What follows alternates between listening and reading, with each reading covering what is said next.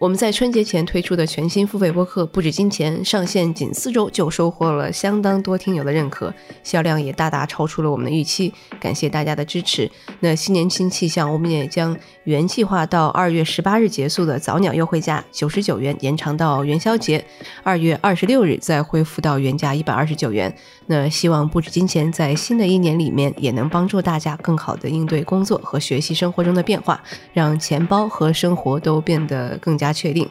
那大家可以点击 show note 查看不止金钱的节目简介以及收听节目的预告。用声音碰撞世界，生动活泼。Hello，大家好，我是丁教，欢迎收听全新一集 What's Next 科技早知道。Hello，大家好，欢迎来到我们今天的科技早知道。这一次是我们在二零二四年龙年的第一期节目。本来不想那么早就开始复更的，但是这个 OpenAI 又打出了一个王炸的一个新的项目，就是 Sora。Sora. Sora. Sora. Leapfrogging every available AI video generator has the potential to revolutionize the content creation space. 然后相信大家可能也在不同的这些社交媒体上面看到非常非常多的，可能原本并不是来讨论科技的一些博主都开始在聊 Sora 了。我们科技早知道也不能不聊这个话题，所以今天我们也请来了两位啊，一位是学术界的这样的专家，然后另外一位是 AI，特别是在这个视频领域的创业者，来分析一下 Sora 它的背后的技术，然后以及它的商业化和对未来的一些影响。然后第一位是李从轩，李老师是中国人民大学高龄人工智能学院副教授、博士生导师。Hello，李老师，跟我们大家打个招呼吧。丁老师好，大家好，很高兴能参加科技早知道的这个节目，和大家分享。李老师也是专门是在做 diffusion 方面的研究，非常深入，然后有非常多年的这些经验。然后另外一位是合成，YC 的 alumini 也是 AI 领域的这个连续创业者，之前是做这个 NLP 领域的，然后现在的 Newcast 点 AI 是跟视频 AI 相关的。然后合成也跟大家打个招呼吧。Hello，大家好，今天非常期待跟大家一块聊一聊 Sora 跟视频。我们先来说一下这个 Sora 出来，我我不知道大家觉得有意外和不意外的地方吗？首先就是通过大规模的训练，然后呃用这种 Transformer 的架构，用 Diffusion 的这种算法。去做大规模的视频训练，这个事情本身实际上是不意外的，因为在 Sora 之前，其实大家一步一个脚印的这个视频生成质量确实在慢慢的都在提高。但是意外的地方在于，就是没想到就是能这么快就有这么大的一个突破，特别是在这个呃时长、视频的生成的质量啊、一致性啊，包括一些人物或者是啊动物的出现又消失，然后这种一致性啊等等。对，我同意，就是说。嗯，有两层。第一层的意外其实就是跟咱们去年用的比较多的一些开源的文道视频生成模型来比的话，它的确是一致性呀，然后抖动呀这些问题都已经很好的解决了。更大的一个意外的点就是他们丢出来这样一个概念，就是物理世界的一个模拟器。这个其实是让大家想象空间最大的一个地方，当然也是争议比较大的地方。嗯，其实从去年开始，我们已经看到了非常多的文字生成视频的一些小的项目啊，甚至是一些科技公司他们的涌现，然后包括去年。年底我们非常关注的这个皮卡，包括李飞飞教授和 Google 做的这样的一个项目，它叫 WALT，他们也是基于这个 Transformer 和 Diffusion 的模型来生成的。然后他在自己的 X 上面也发布了大概有三秒钟的一个视频，但是这一次 Sora 有六十秒钟，这个还是挺令人惊讶的。其实刚刚李老师也在说，Transformer 加上 Diffusion 这样子的模型，其实是在学术界大家都是已知的。那 Sora 它到底是在？哪一些方面是有一些新的突破，然后能让这个我们最后看到的这个效果是这么的令人惊艳？其实很多的情况下，学术界的呃一些技术上或方法上或者是原理上的创新啊，都是一小步一小步的。然后呢，在累积到一定程度之后，就是有有人会有公司会把它集成成一个系统，会有一个突出的这样一个 demo 的展示，或者一个很出圈的一个产品啊。其实从啊，可能 AlphaGo。Google 的工作，包括 OpenAI 的 GPT 啊，这些工作啊，都是一些非常典型的代表。从这个里面呢，Diffusion 的训练和采样的算法，然后包括为 Diffusion 而设计的 Transformer 的架构，包括一些在隐空间去做 diffusion 的生成，然后呢，通过这种 encode decode 的方式对原来的这种 raw data 去做压缩，呃，这些在近几年的这个。啊，学术界的这个工作当中呢，都其实都提到了这个技术相对来说是比较成熟的。然后 OpenAI 非常非常领先的，呃，我认为最呃让人印象深刻的第一点，肯定是他们对于这种技术路线啊，或者说这个 scaling 这一套方法论的一种坚持啊，这肯定是最重要的，就是他们能够去想到。呃，别人不敢想的一种结果，或者能相信 scaling 给大家带来算法或其他的这种突破，呃以外的这种更大的这种啊加成啊，这是一种。然后还有就是它的工程的这种啊积累啊，包括数据上啊，包括呃算力上，包括啊服务器的整个的这个运维上，然后包括呃大模型的训练上，他们都有很深很深的积累。从 GPT 到 DALL-E 3这些模型呢，他们都会有。就从小训到大，然后呢，甚至在大模型训练之前，它通过一些经验性的规律，能够预测啊，我用多大的模型，然后多少的数据，就应该能达到什么样的效果。所以它是一种相对来说非常非常呃流程化，或者是一种呃就是带引号的科学的这种训练的方式，所以导致它的工程能力是断层性的领先的。然后在这里面呢。啊，回到这个原初的这个问题，为什么能做到六十秒？本身这里面可能有些细节啊，就比如说他提出了一种特殊的叫做时空的，叫 space-time patch，就是时空的分块啊，作为这个 transformer 的这个单元的这种输入啊，token 的输入，包括一些其他的，比如说。各种各样纵横比呀，各种各样个像素，各种各样时长，包括图像啊，本身不同的这种视觉数据，统一的认为是啊视频的这种输入，然后去做训练呀。嗯，在此之前，应该市场上面做的最好的文字生成图像的，我不知道是不是算是 Runway 这个公司。业界这一块儿，我觉得。还是挺多的，是吧？因为有可能是 runway，然后有一些 benchmark，包括后来 stability 出的 SVD 啊，或者说 Pika 这边，甚至于国内后来也出了一些呃类似的文文道视频的模型。但主要是像李教授刚才讲的，从技术架构层面上，它是一个系统工程，它不是说一个单个模型的一个架构的不一样。当然，我们现在。大家都知道，嗯，那个 Sora 是用的一个 Diffusion Transformer 作为一个 backbone，它的核心呢，为什么能生成六十秒？跟业界来去，呃，其他来比的话，就是整体上除了这样的一个模型以外，它还有一些所谓的刚才说的这种 Video Compression 的一个 network，它其实就是把一个复杂的一个多维的一些数据，像视频，极高程度的压缩到一个隐空间，这就使得它的整个的一个算法。整个的一个推理，包括训练这一块，再到最终的一个视频产出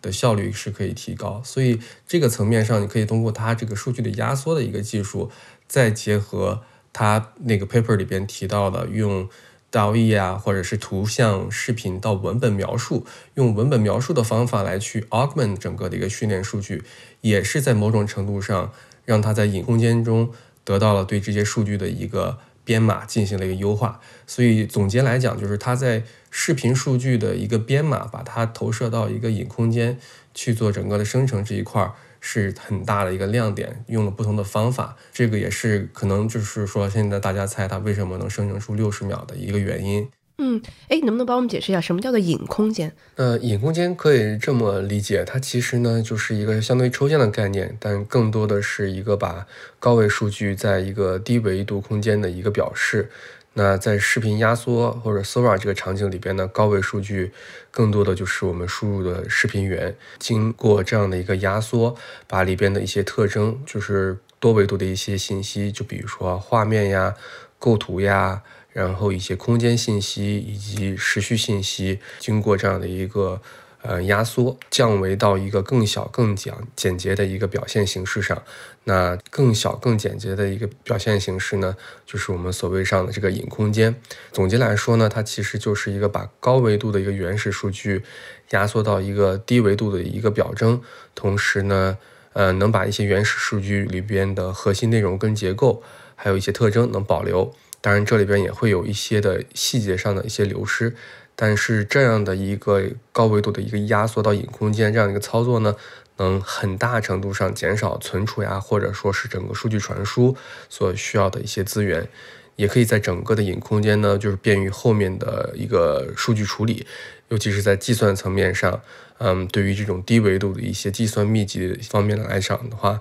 它也可以提高，嗯，它的一个处理速度，降低它的一个能耗。这就是一个影空间跟 Sora 这边的一个关系。嗯，但是如果我们看他们发布的这个 technical paper 的话，当时我们把高维度的这个视频压缩到一个低维度的一个影空间以后，后来他们将这些数据呢转换成一个 patch，也就是类似于我们在语言模型上的一个 token。那这样的一些 patch 呢，就一个一个这样的 patch，就是一个一个连续的一个序列。这样的话，可以便于这个模型在这个简化的一个表示层上，嗯，去进行一个学习，从而能让它，呃，像语言模型一样，可以去可以进行规模化，生成更长的视频，然后也不会说是因为计算量过大而变得不切实际。嗯，对，整个效果太好了，所以大家也都在猜测。然后，包括我也看到，像是 Meta 的那个 AI 的负责人也是在猜测。可能在 Sora 大家用的这个训练数据都不是这个真的视频的数据，而是一个这个 synthetic，那可能叫做生成的，是从游戏引擎生成出来的数据。所以这样子的这个数据可能能够更容易获取，然后它的这个量可能也会更大。我不知道这块也是现在不管是学界和业界的一个标准做法吗？还是也是他们的独创？呃，这个事情是这样，就是说在很多的文道图的生成过程当中，大家会发现。用一些高质量的 AI 生成的图像，然后加入训练，会对我们的就比如说其他 AI 生成的图片啊加进来，会对一个另外一个模型的训练，有时候会有非常正向的帮助。也包括如果这个游戏引擎它的产生的 synthetic data。会非常非常的流畅啊，一致，三维一致性很好，因为它本身是渲染渲染出来的嘛。然后或者时长上有很大的这种可能性，就比如它可以搞得很长很长，因为它是生成的，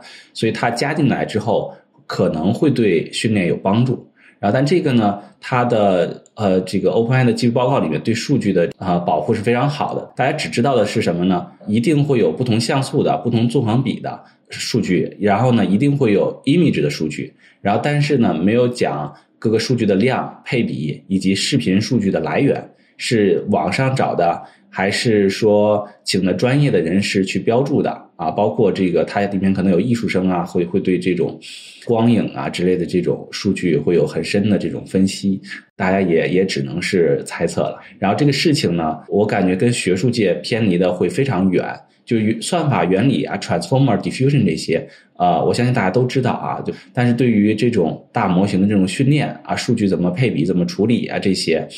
其实是真的只有有那么多卡的人去上手去训练，可能才能在发现这个东西的。对。所以，就您的，如果是咱们做一个很大胆的设想或者猜想的话，您觉得它是什么样的一种状态呢？我个人觉得会有呃一定量的。真实数据，然后呢，会有一定量的高质量筛选后的真实数据，然后会有一定量的这种伪数据，不管是 AI 产生的还是游戏引擎产生的。然后，但是呢，它的训练阶段可能会很多，也就是说，它可能会在很大规模的啊网上采集的和这个很多很多游戏引擎产生的 synthetic data 上先去训练，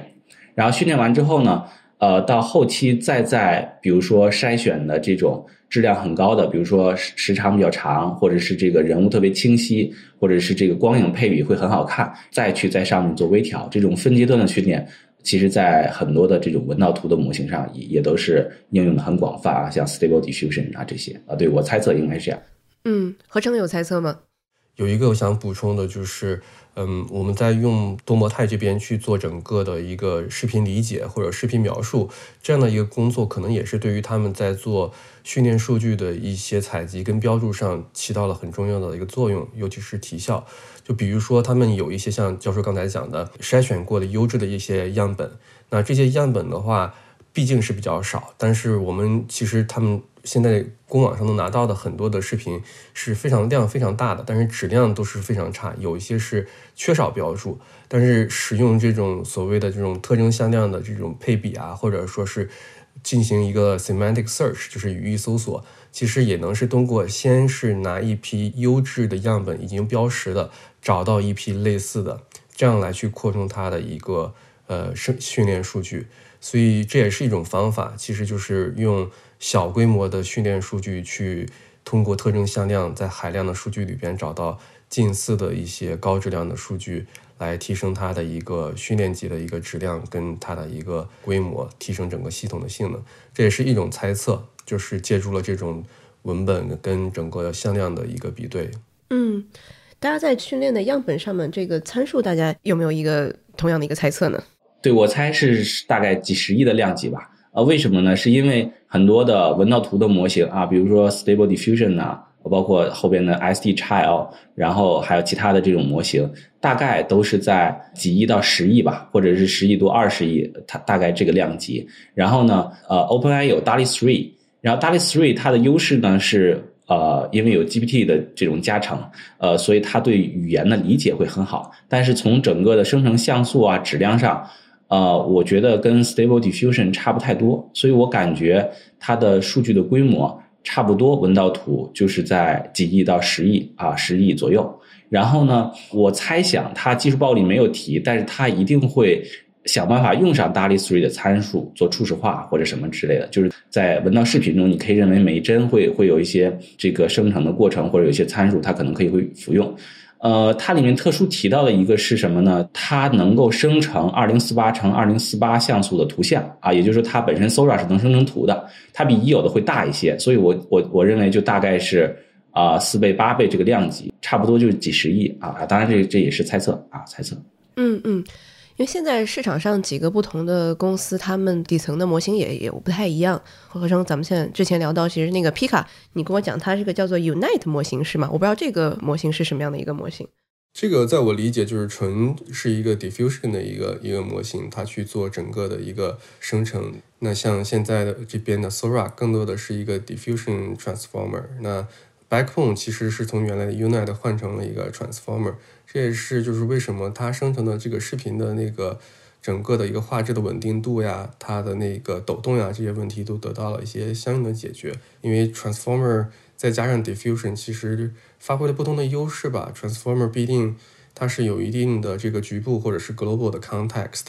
嗯，那像像原来的这种 diffusion 可能更注重的是在一些细节局部的细节，所以两边这个优势结合起来。也是看到了一些一些亮点，但是就回到咱们一开始的那那个问题，我觉得像这样的一些技术架构，其实过去这一两年，其实大家都在不同的一些尝试，并不算是特别新。嗯，当然教授可以再补充一些细节啊。何老师说的很好，我我简单补充一点，就是呃，大家可能觉得 transformer 的这种扩展性能会好一些啊，就是比 unit 这种这个 CNN base 的这种 model 会好一些。呃，就就可能有一些实验性的观察，认为 transformer 模型变大了，呃，更能吃进去更多的数据，然后展现出更好的这种结果。市场上还有不同的一些其他的技术路线之争吗？还是现在大家都觉得路线可能未来就是 diffusion 加上 transformer 这个模型？对我我个人就是分两个维度啊，第一个维度就是。啊，生成的方法上，或者怎么去建模概率分布上啊，这个时候就是 diffusion 和自回归、扩散和自回归的对比啊，或者就是扩散和语言模型啊，大家都讲语言模型，就是 GPT 那一种预测下一个单词的那种啊，预测下一个的。这这两个呢，我个人觉得 diffusion 的优势在于它的采样是一种粗糙到精细的啊，所以它没有那个限制，就是。没有正比于数据维度的采样速度的限制，就自回归，你每次预测下一个的话，它一定是正比于你的采样长度的，所以这是 diffusion 的优势啊。它 diffusion 的劣势在于什么呢？就是现有的 diffusion 方法，它还比较依赖于这种数据的这种连续性啊，它要去定义它的这种啊一个叫啊评分函数，一个 score function 的东西，但它可能更适用于 vision 啊，目前还没有在文本上验证它的有效性啊，所以说。呃，这是 diffusion 就方法上 diffusion 和自回归的对比，然后还有另外一个维度呢是网络结构啊，就是刚才讨论很多的 transformer 和 unit 然后刚才何生老师说的很多，就是大家现在可能觉得 transformer 会好一些，当然这个呃网络架构上还有新的发展啊，可能也有很多人在去尝试做更高效的这种 transformer 或者新的架构。我觉得反正业界就基本上。在我理解，它其实就是用 diffusion transformer 作为一个主流的方向，还有一个就是之前咱们过去这一两年比较火的 auto regressive，就是说这种 language model，然后去做整个的一个 prediction。所以这两个我觉得都是有自己的优势吧。但是具体最终哪一个可能在视频生成领域或者说多模态的 foundation model 层面上跑出来，那就看最终的一个任务了。但是目前从业界上来看，就是 diffusion transformer 它在视频生成这个任务上，那的确是表现出来了一些就是要。呃，要好于其他的一些架构的一个效果，所以目前就我觉得这个还是取决于最终我们要实现的一个目标跟任务。嗯，能说在视频生成这个层面上，我们现在看到 diffusion transformer 更有优势。李老师，我们上次在这个前采的时候，其实您提到了，呃，还有挺多其他家的大模型，然后。也是采用了 diffusion 加 transformer，然后比如像是可能我刚刚讲的那个李飞飞的那个 Walt W A L T，然后像是您也提到过，像是华为都有类似的文字呃生成视频的这样子的一个模型。我不知道这些公司它会很快的迎头赶上吗？如果从您的角度来，您会觉得呃怎么看？我个人觉得就是不管是学术界还是啊工业界哈，他们都会。去进一步去做视频生成，因为本身这个任务是非常非常重要的。呃，我我觉得从技术路线上，大家也可能会选择不同的，比如说 language model 加 transformer 做视频啊，也可以。呃，用 diffusion 这样去做也可以。但是最大的问题在于什么呢？在于有几个壁垒啊。第一个事情是，呃，还是训练经验，没有人比 OpenAI 更有训大模型的经验啊，所以这个事情是一个很重要的问题。第二个事情呢，在于语言模型。啊，和之前文道图生成模型的积累，就是说文道图生成模型的积累，这个很容易理解，跟文道视频啊，这个有很多相关的地方。呃，语言模型的积累，其实刚才何成老师提到，就是说他在呃文本的这个训练的时候，文本的标注上会有一个叫这个 recaptioning 这样的一个操作，就是用啊一个 GPT 四 V 或者是微调的版本去把视频。打上非常非常复杂、非常长、非常细致的这种文本标签啊，这个对于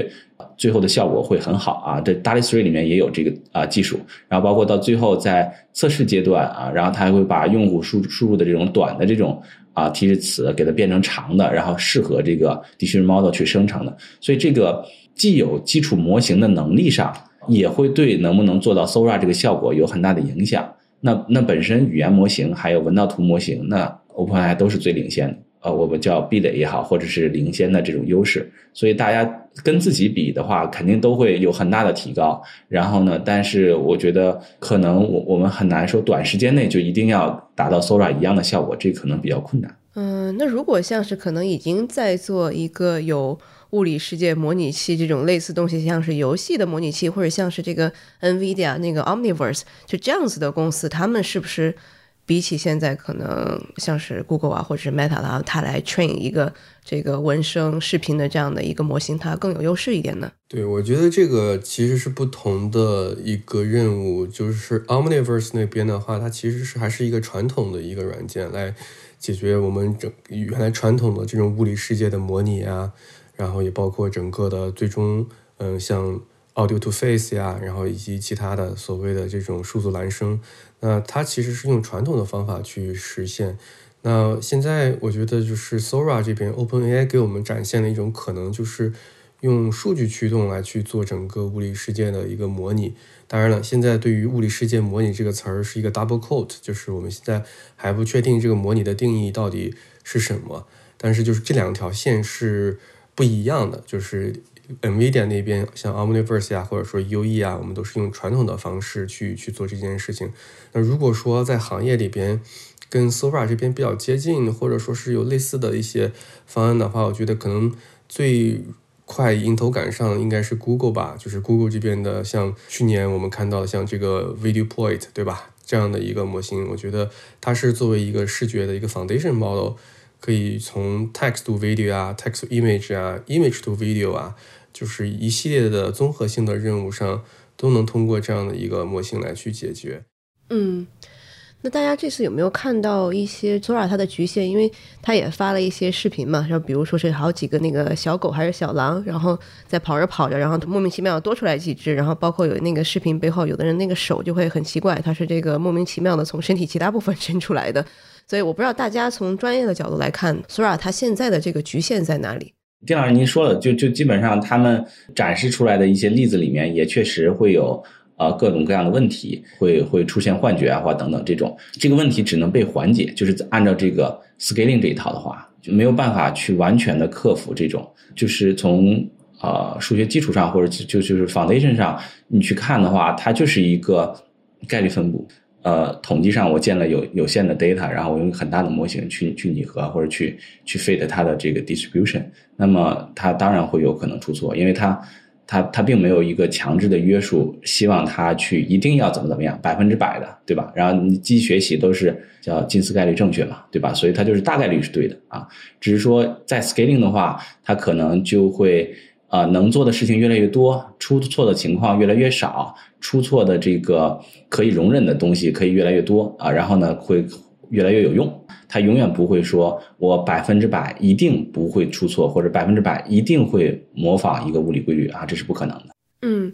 大家其实很多这个在网上发的是。一年以前，那个威尔史密斯吃面条的那个视频，对他 那个那个看起来就很恐怖嘛，那个脸啊都是模糊的，然后那个也是这个七扭八歪的，呃，所以从去年到现在的这个进展，然后我就觉得他是应该是在这个 consistency 上面，就 diffusion 的这块是有长足的进展。那可能刚刚像您说的，它可能概率就是这么高，那可能只能是无限的这个接近没有错误，但它不可能完全排除错误，是这样的一个理解吗？对，是的，是的。呃，因为现在其实是 ChatGPT 它会有这个训练数据不足的问题，就包括我可能最近也会去问 GPT 四，有一些问到它最新的一些信息，或者可能涉及到一些需要它去帮我读一些文章的这些东西。然后他就会告诉我，这个不好意思，然后我们可能没有这些内容的一些 access 或者权限，所以你可能得自己去看这些文章。我不知道会不会在这个数据的 access 上面也会是 OpenAI，然后这个 Sora 方面很大的一个瓶颈，它就可能没有那么多的数据可以去训练它的这个 Sora 模型，它不能这个 scale。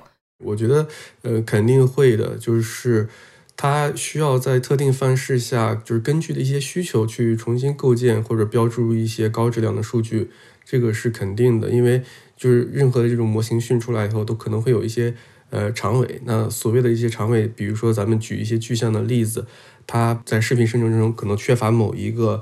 构图，或者说缺乏某一个画风，或者说缺少某一个艺术风格的表达。简单的角度来讲，都是需要去在这个方向去重新构建这样一些数据。那如果说是从它的物理世界模拟器的角度来讲，也是，如果说这样的一个场景的确就是之前它的 distribution 就是有这样的一个问题，有这样的一个偏见，那它就需要在这样模拟这样一个物理规律里边去去寻找类似的一些高质量数据去补充，这个就是肯定是一个长期的一个工作，只不过是在这两个层面上，我们从肉眼可见的 pixel level 能想象到，就是我们所谓定义的这种画风也好呀，构图也好呀。以及我们这边所谓的这种美感也好，但是在它的 scaling law 里边表现出来的，其实就是一些有的是可以描述的，有是不能描述的一些物理规律。那有一些物理规律是我们人常识都知道的，可以用语言表达的，但是它肯定也有一些是我们无法知道的。这一系列的所有的这些特定场景的一些需求，都是需要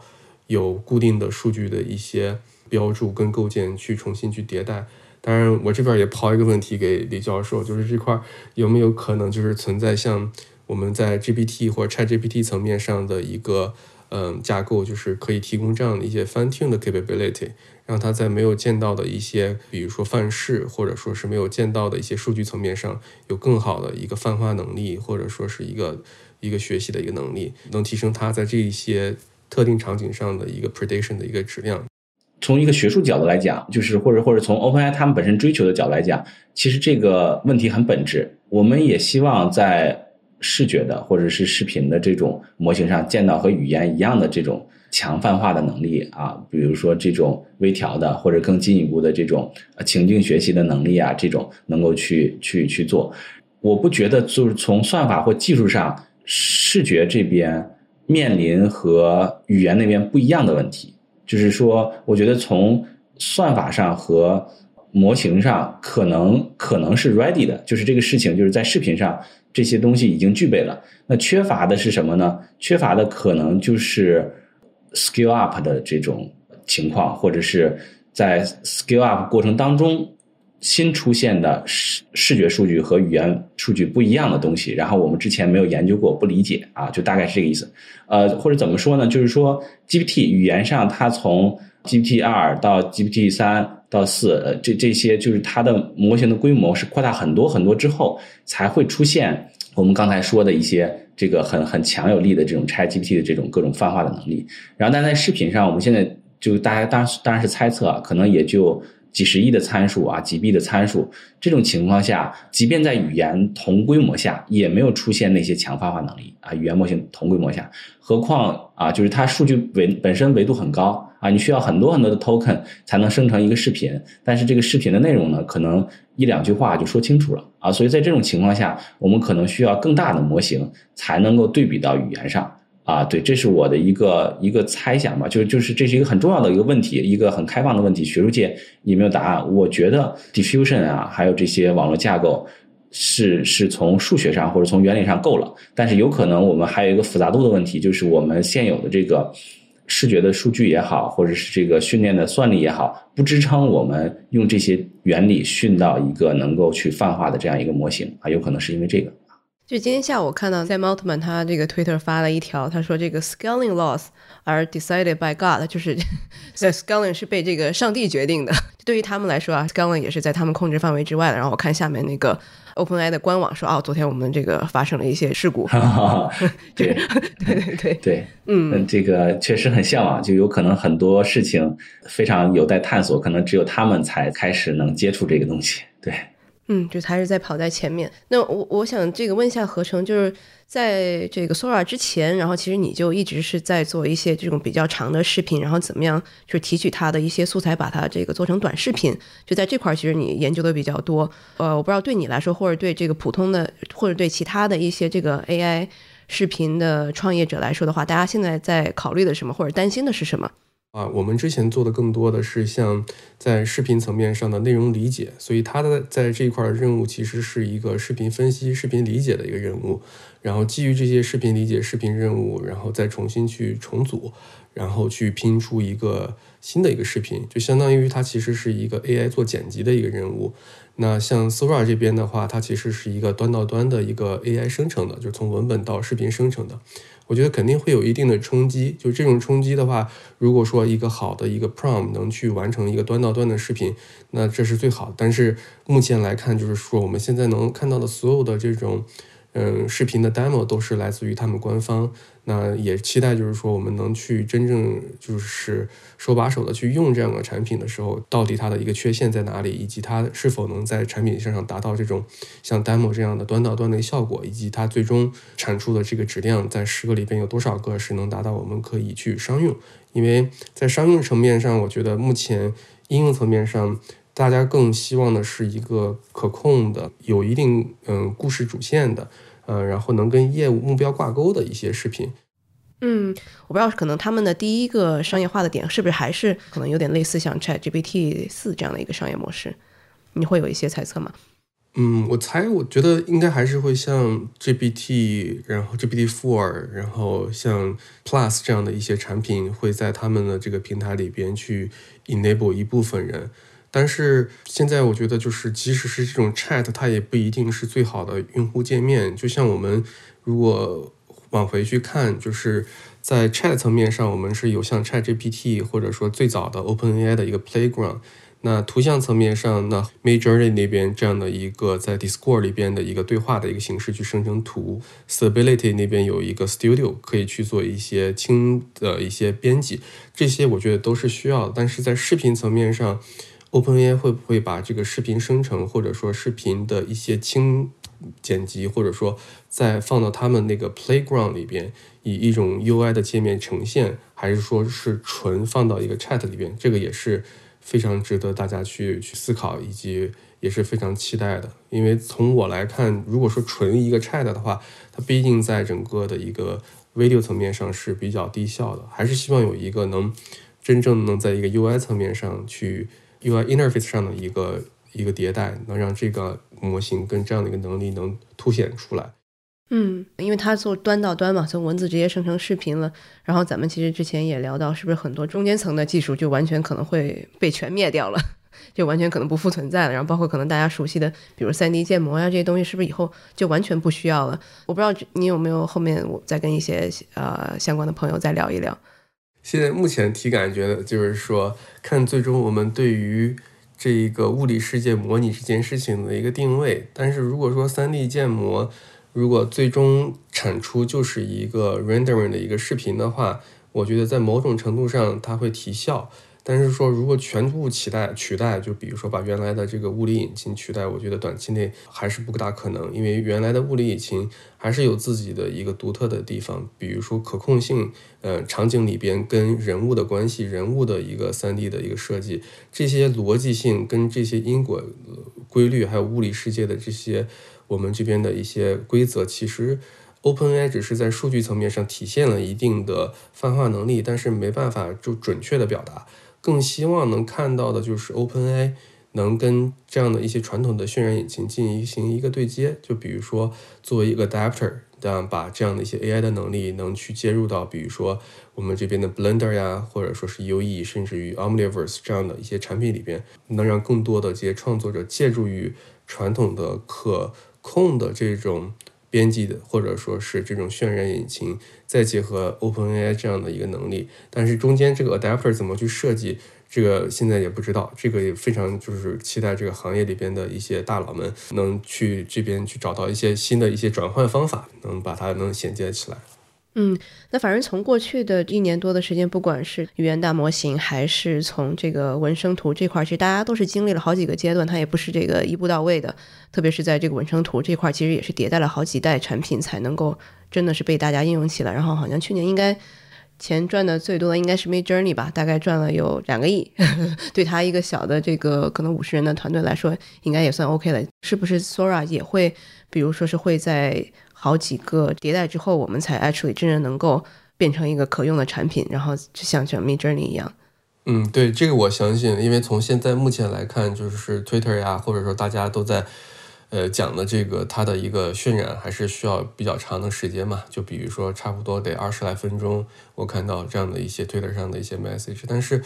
我如果真正要可商用的话，现在像这样的一个规模的一个算力，如果支持上百万的用户，它是否有这样的一个 infrastructure，这个现在都不知道。整个的一个推理，它是否能 scale up 到规模化去用，这是第一。第二的一个挑战，我觉得如果跟刚才你举例 Mid Journey 那边比的话，产品化，从我们 developer 角度来讲，它现在其实更多的有点像 GPT 三当年的一个状态。它其实就是一个通用的一个生成模型，它还是需要有一个更友好的一个界面，能让大家用起来。就比如说当时 ChatGPT 出来，它其实就是比 GPT 更好，是因为它有一个产品化的一个过程，能让大家体现出来。所以产品化也是一个层面，我觉得这两个点都很重要。之前你跟我讲，在训练模型这一块，就是成本其实下降了很多，所以现在我们其实也没有办法来推测到底啊，生成一个六十秒的这样的一个视频，它的成本在哪里？呃，太难了，是吗？对，这个我觉得就是说，从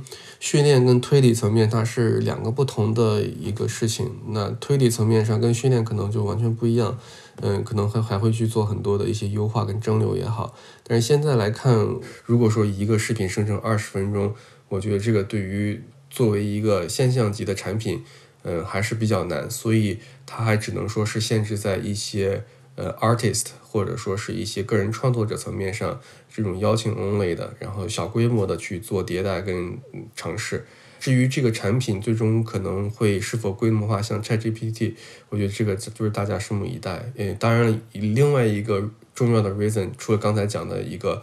呃产品化的能力跟推理速度，还有一个。很重要的一点，刚才忘漏掉了，就是合规性，就是它的 potential 的一个 risk，就是它的那个 writing，嗯，这个一般都会是一个比较长漫长的过程，嗯，所以这三个点我觉得都会限制这个产品能被大规模快速去使用，但是也期待就是这三个点能快速被解决吧。行，那我们最后其实。再聊一聊他对自己的这个定位，就是物理世界的一个模拟器。我不知道大家对这个论断是怎么看的？呃，对我，我觉得毫无疑问的是，大家肯定现在 Sora 它并不是世界呃物理世界的模拟器啊，这个是毫无疑问的。关键在于大家对于最终的世界物理世界的模拟器怎么定义，以及大家觉得这条路能不能通向一个物理世界的模拟器。因因为什么呢？就是说，呃，你你现在这个阶段，我我相信，甚至是在几年内，你可能都可以继续去扩大模型规模，然后去有不同的这个各种各样新的数据去扩大数据的规模，然后得到更好的结果。但这个事情呢，它有可能会终结，就是什么意思呢？就是说，突然间到一定规模之后，我们不能再去 scaling up，就是你加数据或者增大模型可能会失效，或者说是达不到你预期的。增长曲线啊，这种情况下它可能有一个上界啊，那这种情况下，呃，怎么办？然后，嗯，现在大家的讨论呢，肯定是说有有两派观点啊，一派观点就认为我觉得可以，比如 OpenAI 觉得可以啊，我就我觉得就应该这么做。然后还另外一派觉得就是说，我们从最终终极的目标，如果定义为它就是像物理世界一完全一样遵循。这种物理规律的话，可能只有数据可能是不够的啊。就比如说，我可能宏观的物体的运动都可以用啊牛顿运动定律或者是这个啊朗之万动力学去建模，它有一些普世的规律。这个这一派的观点主要的问题在于什么呢？我们没有特别明确的、特别 promising 的方案需要去探索，还需要去探索一个方案，就是怎么把这种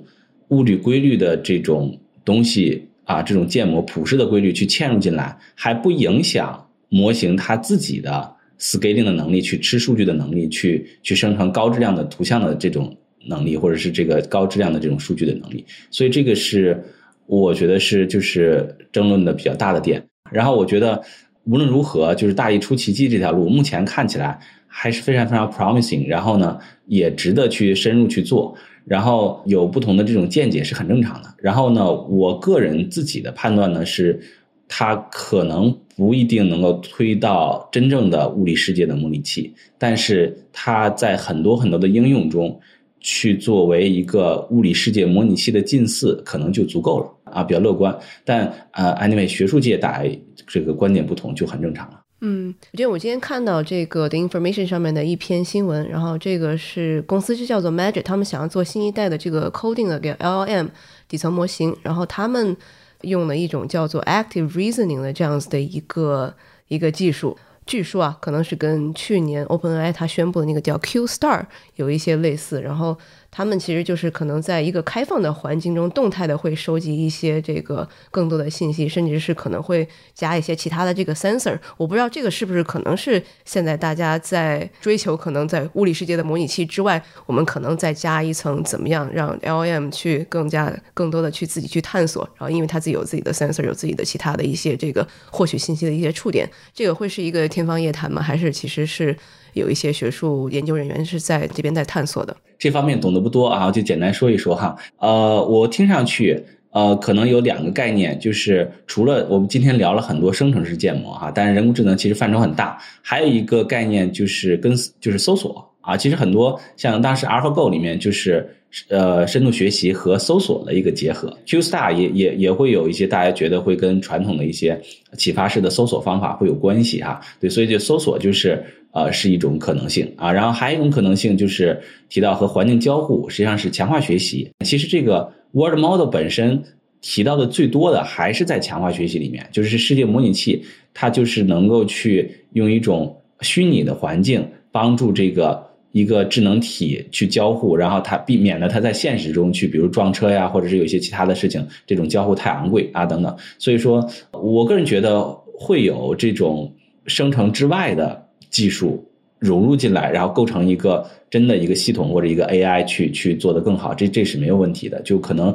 未见得就是 scaling up 之后这个问题就解决不了，但是有可能比如说加入检索呀，或者是加入一些其他的这种强化学习的方法。对现有的这种来说，是一个复杂度更低的一种解决方案。就比如说，你你检索可能很容易去帮助你去做一些反事实幻觉的这种检查和这种啊纠正，但是你要是通过 scale up 的话，你可能需要呃不知道多少多少倍的数据才能做到。所以，我我觉得是是可以的，是一个是一个思路。对对对，说的比较比较简单。就等于像是我们给他加了眼睛，然后加了手，然后可能我们就离 AGI 可能稍微还可能再前进一步。啊，是的，是的，可以这么理解。OK，就很多人其实现在就猜测说，我们其实是不是离 AGI 这个又近了一步？包括我也看到，像是这个 Meta 的 AI 首席科学家那个 Yan Kun，他也在批评很多大家，你不懂的你就不要乱这个在这评论。然后其实很多人在攻击他，就是好像说说是他这个自以为是太 elitist 这种心态在做这样的一个评论。从李老师从您的这个角度来看，这个我们离 AGI。到底还有多远？然后 Sora 是不是让我们往前进了一步？然后如果我们要再往 AGI 的方向再走的话，我们其实下一步 immediately 就是我们最最近的一步，我们还要突破一些什么东西？嗯，这个问题啊，对，很好，也很大。这个我我只能说一些一些浅显的见解啊，部分回答一些这些问题哈。首先学术上嘛，因为 AGI 这个东西，大家甚至不同人的定义都不太一样，所以有争端很正常。我首先觉得短期内。啊，大家肯定还会去做 scaling up，这是毫无疑问的，因为这个东西不仅仅是学术上的问题，它有可能有很多经济上啊这种商业上的价值。然后呢，从学术的角度，我也鼓励这样去做，因为有很多东西，就比如说，如果 OpenAI 没花那么多钱去 train Sora，我们就不知道原来 scaling up 或现有的 diffusion 和 transformer 就能做成这样，能做成这么好。对对对对对，这种实验的观察其实非常重要，它能给我们消除很多很多的不确定性。啊，然后呢，呃，让我们去对下一步的方向把握更大一些。然后我觉得 Sora 毫无疑问是进步，它未见得就是杨立坤心目中的 AGI 的进步，但是对于我来说，它肯定是 AI 本身的技术的一个很重要的一个突破。然后下一步呢，除了我刚才讲到我们要 scaling up 之外，我看好。下一个新的啊，新的 Sora 出现在三 D，因为现在最近啊，其实我们也做，学术界很多啊，还包括其他公司都做了一些呃三 D 生成的基础模型。当然，这个效果呢，肯定没到出圈的程度，但我觉得技术上相对来说比较成熟了啊，有可能啊一年两年啊，甚至半年就或者怎么样，就就可能有一个小团队在 OpenAI 就用这个技术去 train 了一个三 D 的模型，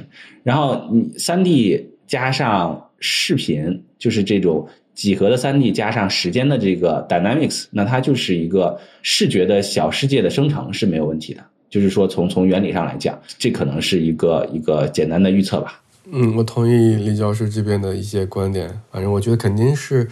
嗯，把整个的一个 AGI 所谓的通用人工智能这边推进了一步。但是呢，还是就是大家对于这个概念可能是比较 promising。我觉得反正目前来讲。嗯，所谓到底是否是一个物理世界的一个模拟器，我觉得这个，呃，争论也好，或者说是推进也好，都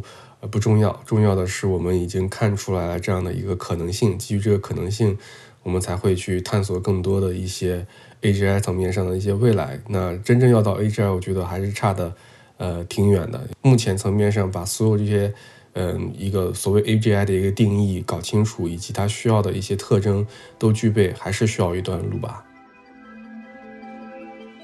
好的，那我们今天节目差不多也就到这里了。然后我们迄今为止都是，呃，有很多的猜测，是还是希望等到我们亲手然后能来试用的时候，我们也在第一时间来再请两位回来给大家再做一轮的这个分析和讨论，好吗？然后谢谢两位今天的分享。好，谢谢，谢谢二位老师。这期 What's Next 科技早知道就到这里了。听完之后，如果你有任何的想法，欢迎在评论区里面给我们留言，我们每一条都会认真的看。如果你喜欢我们的节目，请记得给我们五星或者好评，分享给更多的朋友，也会对我们非常有帮助。你也可以单独写邮件给我，邮箱地址是听 t i n g at 声点 f m，我都会一一回复。那同时，公众号和微博也可以搜索“生动活泼”，声是声音的声，节目相关的更多信息会在公众号里出现，微博和公众号都会有不定期的福利给到大家。如果你想要跟我们更加紧密的讨论和分享，或者是想要认识和你一样有求知欲的新朋友，可以加入我们的微信群。进入听众群的方法是在公众号文章中扫码添加，或者是公众号后台回复“科技早知道”即可获取邀请码。期待你的加入，我们下期见。